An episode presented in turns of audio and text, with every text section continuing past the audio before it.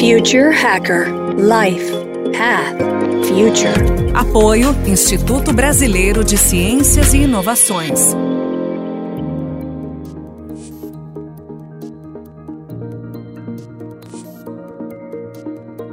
Olá pessoal, bem-vindo de volta ao Future Hacker. Eu estou aqui entrevistando o, o, professor, jornalista, criador né, e fundador da Virada Sustentável. André, me conta um pouco do futuro da virada. O que, que, você acha que. Como é que vai ser daqui a 10 anos, né? Vamos jogar 10 anos para frente, né? Esse ano, o ano que vocês comemoraram, né? Os 10 anos da virada. Eu quero saber, 10 anos para frente, como é que você acredita que vai estar esse formato? Vai estar no formato mais virtual? Vai estar em outros países? Eu queria que você me contasse um pouco as perspectivas mais de médio e longo prazo para a virada. Eu acho que pensar em futuro hoje, depois dessa pandemia, acho que pensar um ano para frente já é pensar bastante o futuro, né? Impressionante, né? Como é, os prazos, né? Se alteraram, a percepção dos prazos se alteraram nesse momento de pandemia. Bom, completamos 10 anos, né? Agora em 2020 como eu falei no bloco anterior, a gente tem um novo modelo, né? De fato, um modelo que conta mais, né? Ele tem mais capacidade de storytelling, né? Para cada uma das ações, seja uma remada no Rio Pinheiro, seja uma exposição sobre mobilidade no meio da Avenida Paulista, seja um bate-papo sobre a luta antirracista com a Elza Soares, enfim. Então temos de fato um novo formato que a gente vai levar para frente, né? Ficamos muito contentes, todo mundo que participou, parceiros, patrocinadores, realizadores, o público, todo mundo gostou muito. É claro que vamos ter de volta né, os shows e essa parte, mas com uma celebração de tudo que a gente fez. A virada ela fica um pouco mais longa também, em vez dos quatro dias de sempre.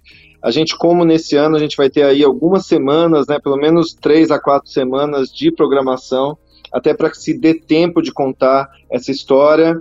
Temos um planejamento que já está em curso também de assumir, dado esse espaço é, de legitimidade e de acesso a uma rede de transformação bastante interessante em várias capitais brasileiras.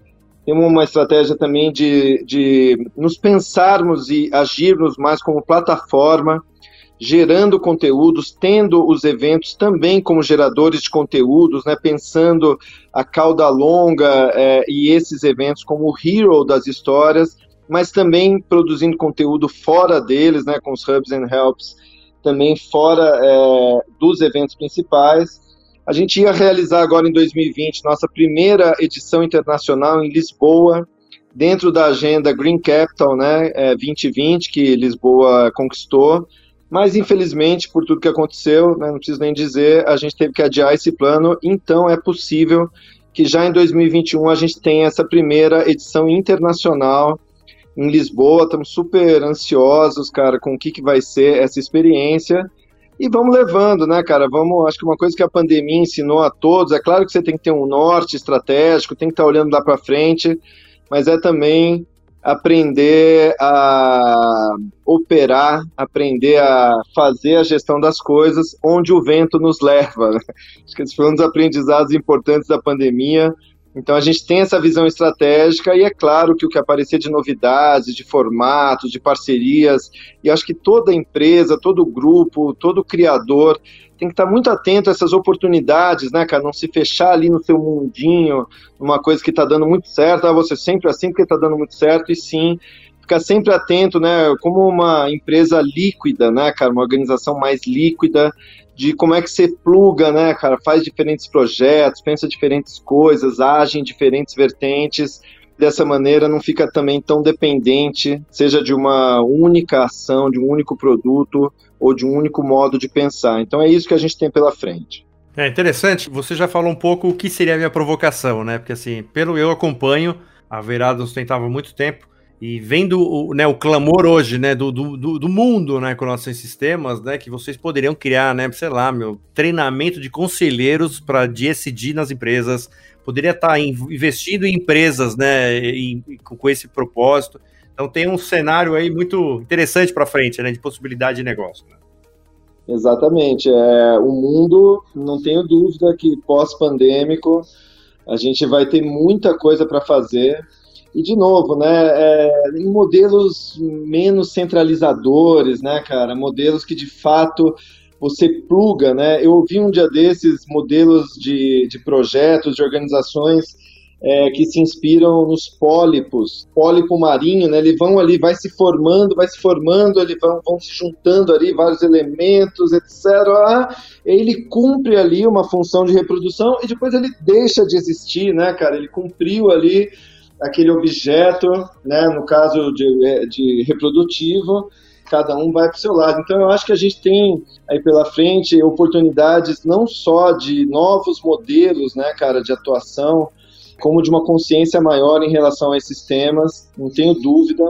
Então, estamos aqui bastante animados e acho que isso é bastante inspirador para todo mundo, né, cara? Esses modelos que você não fica ali tão carregado, né? Você não tem, você vê a própria questão do futuro do trabalho, né, cara? Essa coisa de você ter ali centenas de colaboradores indo todo dia para um mesmo local. Muitas vezes, se o cara ficasse ali uma hora de manhã com o filho, respondendo e-mails, fazendo coisa, eu ia chegar no trabalho muito mais feliz, muito mais produtivo. Então, eu acho que essa chacoalhada aí, para quem não conseguir enxergar, vai simplesmente, mais uma vez, digo aqui, ficar ultrapassado, ficar para trás. E quem conseguir enxergar as oportunidades vai descobrir que tem potenciais aí, meu, seja de organização interna, seja de como você lida com seus negócios, e esse é o caso da virada de uma maneira bastante interessante. Ah, interessante aí que você falou, né, a respeito de, de você, né, quer dizer, na verdade você, você cria, né, o, você tem um produto, mas no final você junta com as pessoas, depois você sai, né, quer dizer, é o que eu acredito que inovação, né, para mim inovação é isso, quer dizer, né, um departamento de inovação, para mim, ele tem que ter um tempo determinado, né, porque senão ele não cumpriu o papel de disseminar a inovação da empresa. Né? O mesmo de criatividade de agência. Né? Também eu não acredito num, num, lugar de criação de agência. Acho que assim, a criatividade tem que estar em todo o departamento e também com o tempo limitado de vida. O André, deixa eu falar um pouco sobre uh, Silverline, né, na, né, exatamente nessa crise da pandemia, né, resgatando assim, né, o espírito de solidariedade, recuperação de valores da comunidade a respeito da vida, né. Você acredita que essa pandemia tenha despertado assim uma inconsciência na nonossa sociedade com relação a esses temas? Bom, eu acho que de fato a gente tem vários aprendizados, né, cara, com essa com tudo isso que a gente tem passado e ainda vai passar. Um deles, sem dúvida, é a gente olhar para as pessoas é, de uma maneira um pouco mais empática, né, cara, um pouco mais humana, né. Claro que a gente teve ali exemplos no começo da pandemia muito inspiradores ali, né, de solidariedade, de ajuda e que isso acabou se reduzindo um pouco agora com o passar, né? Me lembrou muito aquele clássico espanhol do cinema, O Anjo Exterminador do Buñuel. As pessoas ficam presas numa festa e vão ali se literalmente despindo, né, dos seus modos. E... Mas eu acredito sim, cara, que a gente tem um despertar importante não é à toa aí que temas como autoconhecimento, espiritualidade, meditação, mindfulness e tantas outras coisas explodiram, né? Você vê os termos de Google aí de 2020, cara, é, é, é notável essa procura, né, cara, por essa talvez essa nossa natureza que é essencialmente humana, né, cara. Por mais que a gente é, é, agregue é, inovação no modo como a gente vive, inovação tecnológica, os gadgets e tal, eu acho que a gente tem sim um resgate dessa essência humana, e essa essência humana é também essencialmente coletiva. Claro que aí sim vai uma torcida, mas eu acho sim que a gente vai ter um resgate importante desse tipo de coisa, e é sem dúvida um movimento, uma tendência para o qual a gente precisa ficar atento. Perfeito. André, você acha que, por exemplo, ao mesmo tempo que exatamente esse resgate, né, o que você falou, né, autoconhecimento, etc., você tem do outro lado, né, uma tecnologia avançando aí a, em progressão geométrica, né? Você acredita que assim é paradoxo ao outro ou não? Eles no final eles vão encontrar uma harmonia de convívio, quer dizer, ou seja, a evolução muito forte tecnológica, ao mesmo tempo o resgate, às vezes a questões humanas primárias, etc. Como é que você acredita que vai acontecer esse equilíbrio? Eu acredito que sim, que é possível ter essa harmonia. Não acho né, que o resgate da humanidade, da solidariedade, nos leve a virarmos hippies isolados, sem ter um bom celular, sem ter acesso a tudo que a inovação e a tecnologia pode nos proporcionar para uma vida melhor. Então eu acho é o velho sonho, né, André, do, do quanto né, a gente de fato vai usar a tecnologia a nosso favor, né? É, gosto muito dos livros do Harari nesse sentido, né, cara, de temos desafios, é claro que essa inovação tecnológica traz desafios de toda ordem, especialmente quando a inteligência artificial vier aí com tudo, né, cara, nos processos. Mas, de novo, né, assim como a discussão de quando surgiu o computador ali nos anos 80, nos anos 90, quando o computador chegou em casa, a gente tem que saber usar essas tecnologias a nosso favor, né, cara? Afinal, fomos nós que as inventamos. Eu acredito que sim, cara. Eu vejo ainda a sociedade como um bebê que pega um brinquedo e ainda não sabe lidar muito bem com ele, arranca um braço de uma boneca, sabe, acaba estragando uma coisa ali, outra aqui. Acho que a gente está um pouco nesse momento bebê, sabe, ao lidar com algumas dessas tecnologias, mas não tenho dúvida de que a maturidade é, e a convivência com essas tecnologias, especialmente as relacionadas à inteligência artificial, vão nos levar para um lugar melhor. Até porque a gente, né, no final das contas, só tem dois caminhos, né, André? A gente ou vai para o lado Mad Max ou vai para o lado Mundo Incrível, né, cara? Realmente é difícil imaginar, no final das contas, qualquer coisa que não seja um, dessas duas, um desses dois caminhos. Então, junto com a elevação de consciência e ciência dos nossos impactos, de, da maneira como a gente produz as coisas, da maneira como a gente se organiza como sociedade, torço para que a gente de fato consiga aliar desenvolvimento para um desenvolvimento sustentável, né? com um desenvolvimento sustentável, né? onde a gente possa promover o bem-estar aí para o maior número possível de seres humanos. Teve até aquele entrevistado bem interessante, né, que é o Lucas Foster, né, que ele fala muito do, da, da economia criativa, etc. E tem uma crítica, né, falando que assim a economia criativa é muito interessante, mas que que você aumenta a desigualdade, né? Que teoricamente é onde tem acontecido é nos países do primeiro mundo, no terceiro ainda tem uma, uma sei lá, um, quase um apartheid intelectual, né, para chegar nesse caminho. Você acha, assim, se, essa, falando em termos de desigualdade, quer dizer, tem, como é que consegue eh, promover o crescimento e, e que, que a gente diminua essa desigualdade? Ou você acredita que aumenta a desigualdade?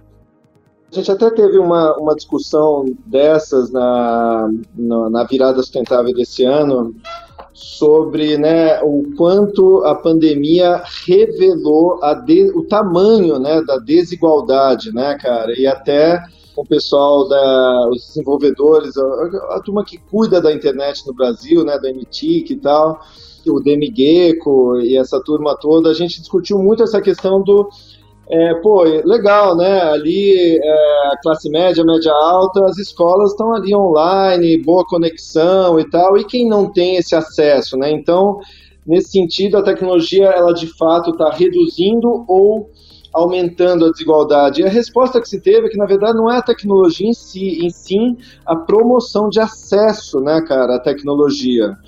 E isso, é claro, é papel prioritário do Estado, né, cara? A gente vive em modelos onde essa função de promover e estimular o acesso deve vir do Estado, que ainda está engatinhando, né, cara, nessas questões, seja de gestão de cidades inteligentes, seja de é, rede pública de ensino, usando tecnologias virtuais de ensino remoto e outras questões, mas eu acho que a gente tem um potencial enorme para usar a tecnologia para sim reduzir as desigualdades, cara. Acho que até um exemplo disso, né, um exemplo é, pelos motivos, infelizmente, associados à pandemia, mas a gente teve, por exemplo, aí um conhecimento sobre uma massa de pessoas que não ganhavam nem 200, 300 reais por mês, que passaram, por exemplo, a receber um auxílio emergencial que se não fosse a tecnologia, jamais chegaria, cara, porque essas pessoas não tinham conta em banco, não tinham nada, eram pessoas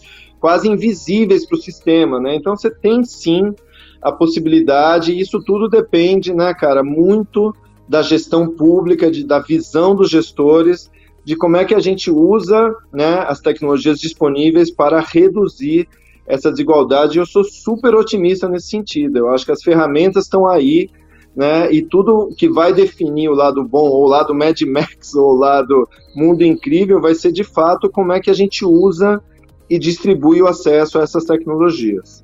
Perfeita resposta. Pessoal, tivemos aqui dois blocos, um papo ótimo com o André Palhano. André, queria agradecer profundamente aí a tua entrevista, a tua participação. Eu queria que você deixasse aqui tuas considerações finais e para nossa audiência, como é que te acham? Olha, foi um prazer participar aqui, me sentir conversando com um amigo de longa data, André. Acho que a mensagem que eu posso deixar, e no meu, mais uma vez, eterno otimismo, cara, é que o mundo tem jeito, meu. A gente, a gente vê coisas horríveis, a gente vê é, algumas situações que nos levam a, a, a, uma descrença né, em relação ao futuro da humanidade. Mas, por outro lado, e isso a pandemia nos trouxe bastante também, acho que em situações como essa, de estresse, de crise, a gente consegue se reinventar e consegue olhar mais para o lado. Eu espero que isso de fato aconteça. Eu sou muito otimista em relação ao que a gente tem pela frente. Acho que a gente deve lutar por isso, deve fazer a nossa parte. E para quem quiser é, nos encontrar, a gente tem aí a, a, as redes, né? O meu nome é André Palhano. É super fácil me encontrar no Instagram, no Twitter, no LinkedIn, enfim sou bastante acessível e quem quiser conhecer melhor a virada, fica super à disposição aqui. A virada é open source, é, como deve ser, né, André? Então, ficamos aqui super à disposição e, bom, prazerzão aí falar com você. Obrigado. Pessoal, é isso aí. Até a próxima. Future Hacker Life Path Future. Apoio Instituto Brasileiro de Ciências e Inovações.